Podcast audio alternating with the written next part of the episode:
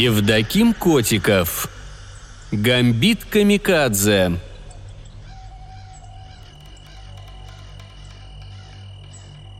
Где-то в космосе.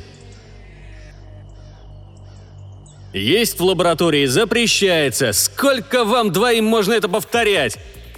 На неоновой орхидее есть столовая, комната для отдыха, читальные залы, комната для игры в настолки. Так зачем нужно обязательно жрать именно здесь? А в Кор сегодня был не в духе, как и вчера, как и всю эту неделю, да и прошлую тоже – можно было подумать, что причиной скверного настроения стало незапланированное космическое путешествие в компании двоих, скажем так, застрявших в детстве личностей, которые то ли действительно не понимали правила техники безопасности на космическом корабле, то ли специально старались их нарушать. А ведь боевой потенциал космолета «Неоновая орхидея» позволял превратить в груду мелких астероидов одну большую планету или две с половиной маленькие – Стоит сказать, Овкор был таким хмурым всегда, а точнее, сделало его таким трудное детство. И даже полностью захватив власть на своей планете, он оставался мрачным, раздражительным и все время хотел кого-нибудь пристрелить. Из гранатомета. А из-за того, что это желание приходилось подавлять, Овкор все время курил, нарушая технику безопасности, из-за чего злился и раздражался еще больше, так как круг замыкался – «Да не будь ты таким занудой, капитан! Ты все равно еще ничего не делал в своей лаборатории, а тут самое большое окно на этой штуковине!» Вообще, Брейнон был неплохой парень. Для величайшего героя своей планеты он был довольно скромен. В родном мире Овкора невозможно было представить ситуацию, чтобы добившийся высот человек сохранил при этом наивность и отзывчивость. А вот в мире Брейнона, судя по всему, такое норма. И тем не менее, он невероятно бесил Овкора – один вид чего стоил. Отпущенные до плеч розовые волосы, светлая стильная одежда, да еще и ростом на пол головы его, Овкора, выше. А ведь один выстрел в упор из дробовика, и разница в росте была бы нивелирована. Но это все, в общем-то, мелочи. У каждого человека есть своя изюминка, своя яркая черта, придающая ему индивидуальность. Именно она-то обычно и раздражала Овкора в людях. Но с фоновой неприязнью к ним он уже свыкся, так что мог бы даже переносить присутствие рядом Брейнона, если бы не чертова ревность. Он ревновал к Брейнону третьего члена космической экспедиции, несравненную Ирисну, который, конечно же, статный розоволосый мужчина в самом расцвете сил нравился больше, чем невзрачный коротышка, переживающий кризис среднего возраста на фоне перманентного кризиса экзистенциального. А Ирисна – Верховная жрица и хранительница магического колдовства, как назло, Овкору нравилась до безумия. В сравнении с другими девушками она была как изумруд среди россыпи гальки, как одинокий маяк, светящий сквозь тьму, как аромат шашлыка в рыбной лавке. Офиг, есть вещи, которые должны произойти просто потому, что так нужно. Именно здесь все приметы сошлись, так что незачем так психовать. С этими словами девушка отправила в рот ложку с кусочком тортика, похожего на творожную пасху. Ее движения были элегантными и завораживали Овкора, равно как и ее мелодичный голос. Вот только с логикой и здравым смыслом у Ирисны все было печально. То есть крыша у нее конкретно поехала, кукушка вылетела, а пустующий дом, где гулял сквозняк, заселили тараканы. Овкор достал сигарету. Да, курить нужно в шлюзе – но ведь это был его звездолет и его правила. «Ирисна! Какие еще приметы? Только вчера ты втирала мне о каких-то потоках энергии, которые наиболее благоприятно сходятся именно здесь. Ты меняешь показания на лету». «Офиг, так бывает. Мне только что открылся план мироздания из 43 печати, которые уже вскрываются одна за другой». Овкур понятия не имел, что это за печати – и был практически уверен, что Ирисна знала о них не больше. Но спорить не хотелось, а вот овладеть ей прямо на лабораторном столе... Огонек зажигалки встретился с сигаретой. Сделав затяжку, капитан пробубнил что-то нечленораздельное и отправился на мостик, чтобы скорректировать курс. Для своего ругательства он выбрал малораспространенные диалекты своего мира, распознать которые его союзникам было не суждено – Неоновая орхидея постепенно приближалась к своей цели. Слуга Исора – жуткое существо, порожденное обезумевшим богом для высасывания из миров божественного начала, недавно поглотил целый мир и должен был находиться неподалеку. Несколько дней, и он распадется на дочерние кусочки, каждый из которых отправится на поиски нового мира для того, чтобы поглотить и его. Словно долбанный вирус, поражающий клетку за клеткой и размножающийся в геометрической прогрессии. Но не в этот раз. В этот раз трое героев уничтожат монстра раньше, чем он успеет натворить новые беды. Дни самого Исора тоже сочтены. Благословленные каждый своим богом герои, каждый из разных концов Вселенной, остановят его. Это вопрос времени. Офкор плюхнулся на диван перед приборной панелью и принялся проводить корректировку курса. Исходные данные формата «Он где-то там, а вось мимо не пролетите» по мере приближения к цели становились все точнее. На бога надейся, а сам сверяйся с приборами – Докурив третью сигарету подряд и кинув окурок в чашку Петри, которая стояла на подлокотнике и играла роль пепельницы, Овкур наконец-то немного успокоился. Да, дерьмовая привычка. На самом деле напряжение накапливалось у всей троицы. Все-таки миссия у них нетривиальная, а успех никто не гарантировал.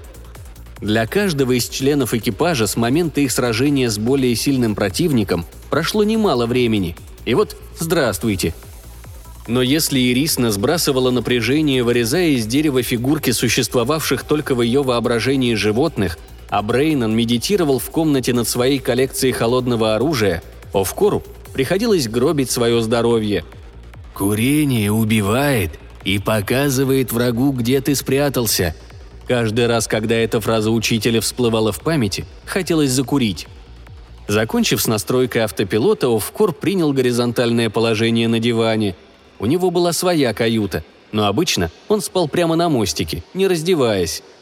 Овкор взял в руки висевший на его шее золотой амулет. Крест с изогнутыми концами. Символ жизни, торжества света над тьмой. А если повернуть тыльной стороной, то уже символ смерти, торжества тьмы над светом. Тупейшая ирония прямиком от самого Бога. А с другой стороны, жизнь и смерть и вправду взаимосвязаны. Разве одно может быть без другого? В любой истории должны быть и начало, и конец. А вот созданных Ессором тварей быть не должно. Конечно, Овкор согласился сразиться с этим чудовищем. Он не страдал филантропией и гуманизмом, но когда увидел, что он делает с целым миром, как пожирает его суть, высасывая саму искру божественного творческого огня, которым все было создано – Взгляд упал на приборы. Сейчас в его мире тихий летний воскресный вечер. Можно было бы сидеть в своей крепости, изучать отчеты ученых и готовиться к испытанию новой версии ядерного оружия, а не торчать в компании двоих личностей. От образа одной из них перехватывает дыхание, а вторую хочется долго бить головой об стену, исключительно ради профилактики. Нет, ну не дурак ли Брейнон? Рад ты умереть, лишь бы оставить о себе славу на века. Ирисна только что на руки к нему не бросается, а он игнорирует все ее знаки внимания, мягко отпихивая девушку во френдзону. Пойти, что ли, найти ее, прочитать ей что-нибудь из Маячиховского, хотя он уже пытался. Маячиховский Ирисну не впечатлял, а другие стихи Авкор помнил не так хорошо и не хотел позориться – Дверь каюты открылась, и в помещение ввалился Брейнон. «Ну что, дружище, скоро там наш главгад?» «Не терпится принять геройскую смерть?» «Скоро, скоро. Мы на финишной прямой». Рука Овкора потянулась в карман, чтобы выудить оттуда очередную сигарету. «Хорош тебе дымить! Так все выкуришь, и на обратную дорогу не останется!» «Если она будет, это обратная дорога», чем загонять, сидя в прокуренной каюте? Лучше бы занялся чем-нибудь полезным. Это рубка, а не каюта. Овкор принял вертикальное положение. Какие у тебя предложения? Сыграть в скрабл? Овкор, ты же помнишь наш план? Какой, Ис? С твоим героическим самоубийством или без оного? План был прост как лом. Если слуга Исора окажется слишком силен, Брейнон применит какую-то самоубийственную технику, которая гарантированно прервет псевдосуществование твари – Дело в том, что Ирисна использовала магию для создания и использования заклинаний. Сам Овкор вообще предпочитал полагаться на технологии, а вот Брейнан, фанат мечей и топоров, называл свои приемы обращения с ними техниками. По сути, пользовался он магией оружия. Дай ему меч, и он рассечет им гору, а без оружия будет беспомощен, как котенок. «Да без разницы. В любом случае нам нужно будет выложиться на максимум. И втыкать в этого урода свои железяки буду именно я, пока вы будете мочить его на дистанции. Мы идем в банк дружище. Мне бы не помешал допинг помощнее, откат уже не важен. Даже если я не помру, за обратный путь восстановлюсь». «Ты прав, Брей. Единственное, что я раньше не готовил зелье с таким мощным эффектом усиления, так что придется экспериментировать». «Да не вопрос. Я с тобой», как ни странно, но находящийся рядом с ним Брейнан не раздражал Овкора так сильно, нежели чем когда парень находился в обществе Ирисны. Так что капитан принял предложение, и герои вновь отправились в лабораторию. Первым делом Овкор задумался над основой для зелья усиления. Нужно было что-то быстро усвояемое организмом, но при этом способное выполнять роль консерванта. Вскоре решение нашлось, и Брейнан был послан на кухню за ящиком вермута – Крепленное вино с запахом полыни отвечало всем требованиям к зелью, как ничто другое на космолете. Дальше из шкафов были вывалены разноцветные растворы и порошки, и Офкор принялся колдовать над ними. В целом он понимал, каким должен получиться итоговый продукт, но вот создавать его предстояло по наитию. Провозившись около получаса, растирая пестиком в ступке порошки и перегоняя растворы под вакуумом, Овкор в конце концов налил в лабораторный стакан первый образец экспериментального снадобья. Мысль отравить Брейнана у него промелькнула, но тогда шансов на победу в грядущей битве у них с Ирисной не было бы никаких. «Так, глотни и скажи, какие будут вкусовые ощущения?» «На вкус как мартини, только кислит сильно», — поделился впечатлениями Брейнан, глотнув из стакана — «Значит, первый блин комом. Кислый привкус – это маркер отсутствия нужного эффекта», – пояснил Овкор. Можно было проверить с помощью индикатора и титрометрии, но на вкус было гораздо быстрее. Взяв в руку стакан с зельем, Овкор хотел было его вылить, но чего добру пропадать? Содержимое стакана отправилось вместо раковины в глотку. «Пить в одиночку, да еще и не закусывая, вредно», Жрать в лаборатории запрещено», – безапелляционно бросила в кор. Тем не менее, следующая порция неудавшегося зелья была разделена на два стакана и утилизирована в складчину. Оценив разницу между первым и вторым вариантом и отметив, что кислить зелье стало гораздо меньше, капитан решил применить более комплексный подход, приготовив сразу десяток проб. Одна из них подавала надежды. Привкус почти не ощущался – зато имелся характерный пряный аромат. «Ну как, чувствуешь эффект?» – спросил Овкору своего подопытного, на чью очередь пришелся тот самый стаканчик. «Да, только вот слабенький. У меня самого в запасе и посильнее средства есть». «Так это ж прототип. В нем концентрация на несколько порядков ниже желаемой. Сейчас все будет», Несмотря на то, что руки предательски тряслись, а мерные деления расплывались перед глазами, Приготовить чудодейственное средство все-таки удалось. Жаль, если ты все-таки не выживешь.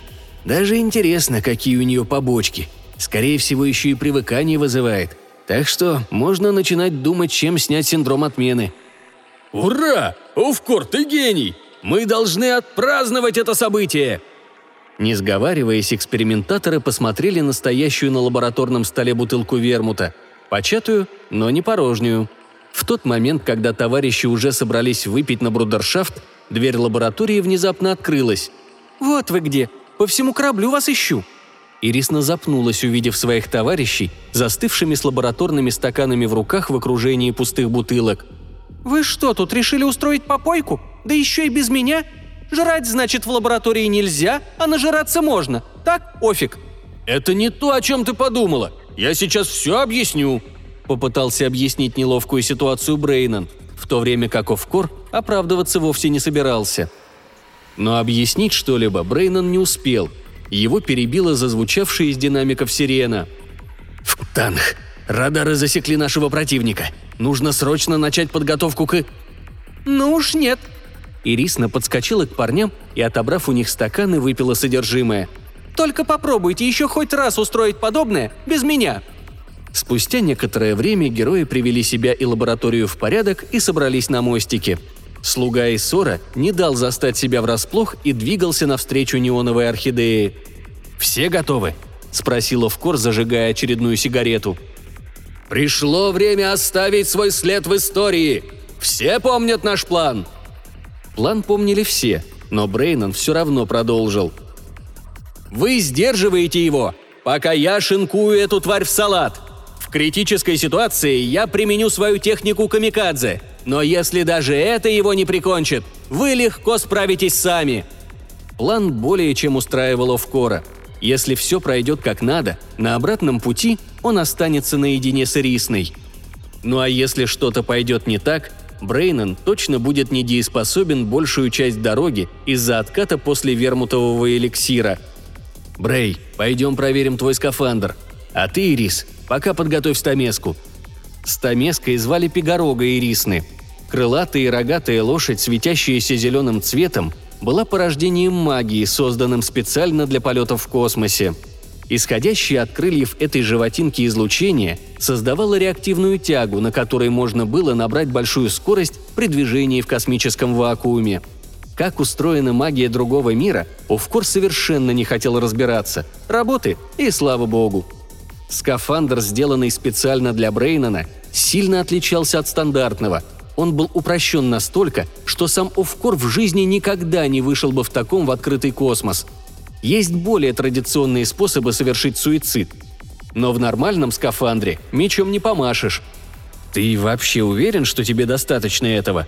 Тут всего три защитных слоя вместо 12, да и терморегуляция отсутствует. Овкор, используя божественные техники, я могу продержаться в открытом космосе несколько часов и без скафандра – Другое дело, когда в битве все силы нужно сосредоточить на враге. Я ж тут не просто так. Благословение на этот крестовый поход от моего бога много стоит. С этими словами Брейнон поднес амулет, в котором среди орнаментов можно было угадать очертания глаза, к своему лбу и прикрыл веки. У Овкора тоже было благословение от своего бога, но он собирался приберечь заемные силы на самый крайний случай, если все будет совсем плохо и им с Ирисной придется спасаться бегством. Такой вариант был маловероятен, но он ни разу не видел, как его союзники сражаются в полную силу, и вполне допускал, что они могут облажаться. «Может, ты хоть модуль возьмешь, хоть какую-то часть пути так пролетишь». «Да брось, дружище, я и на мече прекрасно долечу. Мой арсенал все равно в твою железку не влезет, а контролировать мою технику мне будет проще так, а не в железной коробке», «Между прочим, у меня тут все из титана, а не из железа», – проворчал Овкор. «А вот было бы из серебра, как мое оружие, можно было бы таранить эту гадину твоими модулями», – парировал Брейнон. «Тогда мы бы далеко не улетели». Точка в споре была поставлена. Системы скафандра проверены. Собственно, кроме радиосистемы и системы подачи кислорода, проверять было и нечего – а настроение Овкора, немного улучшившееся в результате экспериментов с вермутом, вновь скатилось в минус. Когда мужская часть команды подходила к шлюзу, Ирисна уже оседлала стамеску. В этот раз на ней было магическое одеяние, похожее на стихарь, облачение священников в мире Овкора. Странное сочетание жрицы и волшебницы это одеяние передавало на ура. Выглядела Ирисна как косплеерша, которая пытается попасть в образ епископа. Пытается, но не может, так как знание матчасти отсутствует полностью. Осталось только выпить зелье, и можно отправляться в бой. У Овкора тоже были припасены на этот случай эликсиры. Все для улучшения восприятия и ускорения мыслительных процессов. Пока Брейнон будет махать мечами и топорами, а Ирис натворит заклинания, ему предстояло заниматься математикой, рассчитывая траектории для ракет и снарядов. «Настал момент истины!» – начал Брейнон вдохновенную речь. «Сегодня будет написана новая страница истории. Наш с вами подвиг будет передаваться из уст в уста, рассказывая, как мы остановили зло вселенского масштаба – Свет правды воссияет над Вселенной, и падет прихвостень тьмы. Впереди величайшая битва, из которой мне едва ли суждено вернуться живым. Знаете, для меня будет честью сражаться с вами бок о бок. История уже подходит к концу, перехватила инициативу Ирисна. Уверена, все получится как в сказке, а не как в ужастике. И пока не оставит меня божественное благословение, Девушка сжала в руке свой амулет, хаотичное переплетение линий которого напоминало то, что творится у нее в голове. «Никто не погибнет!» «Да вы одним своим пафосом слугу Ессора похороните! Валите уже в космос давайте! Не так страшен черт, как его малюют! Быстрее закончим, быстрее свалим отсюда! И если облажаетесь, я вас из задницы вытаскивать не буду! Все!» Овкор поплелся в рубку – Первым делом он вывел изображение с внешней камеры. Из шлюза выпорхнула стамеска с ирисной на спине. Волшебница была без скафандра. От воздействий космоса ее оберегала магическая защита, прекрасно заменявшая все системы скафандра. Следом, стоя на огромном мече, из шлюза вылетел Брейнон, а вслед за ним устремилась вся его коллекция оружия. Овкор был уверен, что столкновение с такой стаей мечей, топоров, алибард, секир и катан неоновая орхидея бы не пережила. А враг уже был близко. Пока что он только темным пятном заслонял собой звезды на небольшом секторе обозримого пространства. Но приближался этот космический монстр стремительно. Восемь материальных щупалец, поделенных на несколько сегментов, дублировали еще восемь энергетических. Слуга Исора отдаленно походил не то на паука, не то на осьминога – Овкор ввел нужные данные на панели управления и отправил в полет ракету с ядерной боеголовкой. Первый удар в этой битве был за ним, но цель он так и не поразил. Каким-то образом тварь смогла увернуться. Еще пара подобных ракет также прошли мимо цели. Овкор запустил множество мелких снарядов разом, чтобы прощупать противника, но из четырех десятков лишь несколько попали в монстра – тем временем дистанция из сверхдальней уже давно стала переходить к средней, и в дело вступила Ирисна. Ее заклинания попали точно по слуге Исора, из-за чего он дернулся в сторону. «Овкор, дружище, что у тебя с прицелом?» – раздался в динамике передаваемый по радиосвязи голос Брейнона. «Какая-то чертовщина! Эта тварь просчитывает траекторию снарядов, словно в нее система ПВО встроена». «Ну тогда отвлеки ее, и то дело!» «Окей, сейчас все будет». Овкор запрограммировал управляемые ракеты на полет по дуге, однако и после этого лишь немногие достигли цели. Тварь уклонялась или обезвреживала их энергетическими щупальцами. Капитан пробовал задавать приборам самые разные математические функции и даже менял их на полпути, но противник точно определял путь снарядов, избегая попаданий. Между тем магия Ирисны разила врага практически без промаха, из динамика доносились то бормотание Ирисны, то выкрики Брейнона. Разноцветные магические всполохи беззвучно впивались в тело чудовища, а розово-волосый парень и вовсе отрубил одно из щупалец твари какой-то своей техникой, разрезающей, казалось, само пространство. Не иначе, как слуга сожрал технологический мир. Отсюда, видимо, его способность просчитывать траектории моих снарядов, но совершенная беззащитность перед магией и зачарованным оружием – вот ты пусть занимается с тобой, с занимательной физикой, пока мы его кромсаем в капусту!» Брейнон пыхтел и часто делал перерывы между словами. «Давай, задай ему жару!» «Разок можно, в принципе». «Только близко не подлетай, Офик!» – послышался взволнованный голос Ирисны. «Понапрасну не рискуй, ты отлично его отвлекаешь!» «Это только пока», – мысленно заключил сидящий в космолете герой и направил неоновую орхидею навстречу врагу, не прекращая обстрел из всех орудий. Овкор сосредоточился на том, чтобы отвлекать монстра от своих товарищей огнем. Дистанция сокращалась, и вскоре Овкор ловко увел космолет от удара одного из щупалец. Корабль был не маленьким, но в сравнении с противником размером с астероид казался миниатюрным. «На, гадина, кушай!» В направлении чудовища устремился поток плазмы, от соприкосновения с которой слуга сжался в бесформенный комок. Овкор все больше входил в азарт. «Что, понравилось?» Пока поток плазмы не рассеялся окончательно, Ученый-диктатор сделал еще один залп, добавив к нему ракету с ядерной боеголовкой и активировал лазерную пушку. «Получай!» Ракета была остановлена энергетическими щупальцами, зато лазер успешно поразил цель, лишив врага еще двух конечностей – обычной и энергетической. «Ставьте защиту! Сейчас рванет!» – предупредил товарищ Йовкор. Он и не рассчитывал, что ядерный заряд достигнет цели. Но это было лишь частью его комбинации. Выстрел из снайперского орудия попал прямиком в цель, вызвав детонацию боеголовки. Бесшумный взрыв на время скрыл монстра – в космосе нет воздуха, поэтому взрывной волны как таковой не было. Вместо нее была электромагнитная. Оправдывая название корабля, вспыхнули энергетические щиты, защищая корпус от повреждений. Неоновую орхидею быстро оттолкнула обратно на безопасную дистанцию. «Так, его офиг!» «Ты крут, дружище!» Маневр вышел успешным, но Вкор не расслаблялся, а напротив, нервно закурил – как знать, сколько щупалец способна отрастить тварь вместо отрубленных? Атака чудовища была внезапной.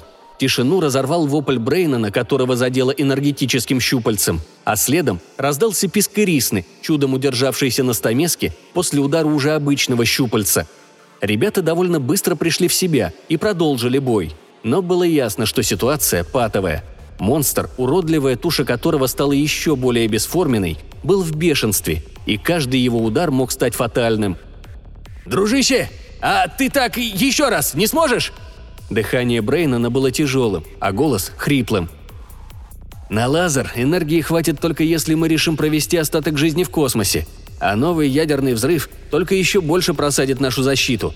Второй раз этот урод так не подставится», из космолета было плохо видно, что происходит на ближней дистанции, но Вкор отметил, что облако оружия вокруг Брейнана изрядно поредело, а Ирисна отправляет в противника заклинания значительно реже, сосредоточившись на защите. «Ну тогда пришла моя минута славы. Не поминайте лихом, друзья!» Овкор откинулся на спинку дивана. В принципе, все шло по плану. Брейнан совершит свой гамбит камикадзе, и все останутся довольны – «Прости, Брей, но я не позволю тебе погибнуть!» Офкор подскочил с дивана. Ирис натворила какую-то очень мощную магию. Героев и их противника разделяла сетка из золотистых линий, а Брейнана и космолет она и вовсе окутала в несколько слоев. «Сдерживающая защита», – промелькнула в голове у Авкора. «Стой, Ирис, что ты делаешь?» «Я люблю тебя, Брейнан!» Голос девушки дрожал, казалось, она готова расплакаться – «Мать вашу природу!» Овкур от злости стукнул кулаком о приборную панель. «Невероятно! Она решила пожертвовать собой ради этого идиота! Вот же дура!» Но что бы там у нее ни было за заклинание, раз Ирисна создала такую защиту, значит, готовилось оно долго. Нужно ее остановить. Но как? Овкор сжал в руке свой амулет и мысленно обратился к своему богу-покровителю. Время для него замедлилось. Теперь Нужно было стремительно действовать. Достав из секретного ящика собственноручно написанный мануал по управлению кораблем, надпись на обложке которого гласила «Прочитай меня, придурок!», Овкор бросил его на диван и, не надевая скафандр, кинулся к модулю. Теперь эти двое дебилов смогут вернуться и без него, а действовать нужно было молниеносно. Когда небольшой пилотируемый корабль отделился от неоновой орхидеи, Овкор отпустил время – такой фокус стоил ему нескольких лет жизни, но это уже не имело значения. Ирисна уже переходила к завершению заклинания. От нее волнами исходил теплый свет. Казалось, еще немного, и она растворится в нем. Офкор выжимал из небольшого космического катера все, что было возможно. Когда барьер, отделяющий его от чудовища, был уже близок, он вскинул руку и зажмурился. Голову пронзила боль а перед катером появилась брешь, через которую он легко проскочил. «Что ты делаешь? С ума сошел?» Лишь когда сеть была прорвана, поглощенная созданием заклинания Ирисна поняла, что происходит. «Ирисна! Это я тебя должен об этом спрашивать! Что вообще у меня за напарники? Один не мог нормально самоубийца, а вторая вообще творит, что в голову взбредет. Остановись!» Овкор отключил радиосвязь. Ему нужно было сосредоточиться – Слуга Иссора легко перехватывал снаряды, но они двигались по вычисляемым траекториям, тогда как Овкор мог двигаться хаотично и без какой-либо логики. Преодолев пытавшиеся его остановить щупальца, Овкор пошел на таран. Медальон на его груди был перевернут обратной стороной, мрачно мерцая демоническим свечением. Ирисна развеяла свое заклинание. Брейнон остановил свою технику. Всюду вокруг них были ошметки существа, которое недавно поглотило целый мир. А вокруг лишь тишина и холод равнодушного ко всему космоса. И только звездопад из золотых искорок напоминал о недавней битве, в которой мрачный и хмурый мизантроп пожертвовал собой ради друзей. Для тех, кто верит в сказку. Брейнон на своем мече подлетел к Ирисне. Он был совершенно потерян. Во-первых, апогей его приключений не состоялся, а во-вторых, он в принципе и не рассчитывал пережить этот бой. Ирисна сидела, обхватив шею стамески и прижавшись к ней щекой – Магическая защита опасно мерцала, намекая, что нужно как можно скорее возвращаться в космолет. «Зачем он это сделал?» «Ради тебя, конечно, не ради меня же». Ирисна вопросительно посмотрела на парня, не проронив ни слова. «Меня он на дух не переносил, а вот в тебя втюрился по уши. Удивительно, что ты не замечала». Кажется, девушка плакала, но в космосе про такое сказать наверняка было сложно – может, ты сможешь его воскресить, Ирис? Что это вообще было?» Техника Брейнана сжигала его душу, позволяя убить при этом противника. Ирисна растворялась в магии, становясь частью своего заклинания. Но то, что сделал Офкор, было за гранью их понимания. «Нет, все случилось так, как и предполагалось. Эта победа не могла обойтись без героического самопожертвования. Вся история построена именно на этом. Нельзя взять и отменить концовку», Финал уже случился. Ты о чем сейчас? Печати сорваны. Заказ выполнен. Я не понимаю, как найти лазейку. Я не понимаю, о чем ты, Ирис. Но если нужно, я тебе помогу. У меня еще остались силы. Если это как-то поможет вернуть Авкора... Я бы могла, но... 40 печатей уже сорваны. Точка уже поставлена. 40 из 43. 41 тут будет лишний. Что ты хочешь этим сказать?» Брейнону и раньше было трудно понять тот бред, что несла Ирисна, а сейчас он вовсе начал подозревать, что девушка окончательно повредилась рассудком. Овкор не боялся пауков, хотя слуга и на паука был похож, но шестая печать все равно не была сорвана. Враг мог наслать на нас кошмары или закинуть монстров на космолет, но и этого не произошло. Тридцать восьмая печать не была потревожена – если все прочие печати были сорваны, то сороковая тоже останется нетронутой. Тогда это конец. Брейнон почувствовал, что Ирисна не просто несет бред. Это была какая-то высшая магия, лежащая за гранью его понимания.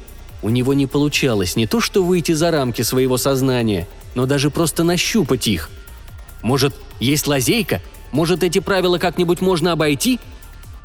Да нет, все совпадает. Все буквы, все слова на своих местах. Даже ключевые фразы уже прозвучали. Хотя... Подожди, Брей, сколько тебе лет? «Двадцать три». «Тогда нет. Вот если бы тебе не было двадцати двух...» Брейнон задумался. Все это казалось ему совершенно бессмысленным. Но ему и формулы, которые выводил в кор, когда делал расчеты, казались нелепыми закорючками. В его мире все было проще – лезвие и то, что оно должно разрубить. Все остальное – лишь помеха. Какие все-таки разные у них миры. «Погоди, Ирис!» Мысль поразила Брейнана словно молния. «А сколько дней в году?» «Точно, Брей, Брей!» Голос Ирисны дрожал, а защита опасно мерцала. «Сколько дней у тебя длится год?» «331». Брейнан был взволнован. Он не понимал, как и почему, но был уверен, что жизнь Овкора зависела от его ответа. «Тогда выходит, что ты юноша. Значит, восьмая печать не сорвана. И тогда... Тогда все получится. Ты сможешь открыть портал прямо на Орхидею. У меня сил не хватит, а Овкор не сможет долго продержаться в открытом космосе». «Да, если пожертвую своим мечом. Но это фигня. Так что я все сделаю». Меч, на котором он стоял, по воле мастера переместился в его руку – космосе опора не нужна. Взмах, и клинок проделал разрез в пространстве, рассыпавшись серебряными искрами. Где-то неподалеку среди ошметков чудовища что-то сверкнуло. Ирисна направила Пегорога в ту сторону и вскоре вернулась к Брейнону с амулетом Авкора в руке. «Это поможет его вернуть?» – с надеждой спросил Брейнон. «Да, но придется выложиться по полной. Давай свой амулет». Взяв амулет у Брейнона и сняв шеи свой, Ирисна сложила все три вместе – и, посмотрев куда-то в сторону, словно она увидела что-то, выходящее за рамки понимания, она пропела заклинание. «Во имя авторского произвола и бога из машины да воскреснет протагонист!» Амулеты вспыхнули. Их сияние постепенно начало растекаться в стороны, принимая форму человека. Вскоре от них не осталось ничего, свечение угасло, а на его месте возник Овкор, еще более помятый, чем обычно – Брейнон быстро схватил его и нырнул в портал. Вскоре неоновая орхидея отправилась в путь, а книгу «Прочитай меня, придурок» так никто и не открыл –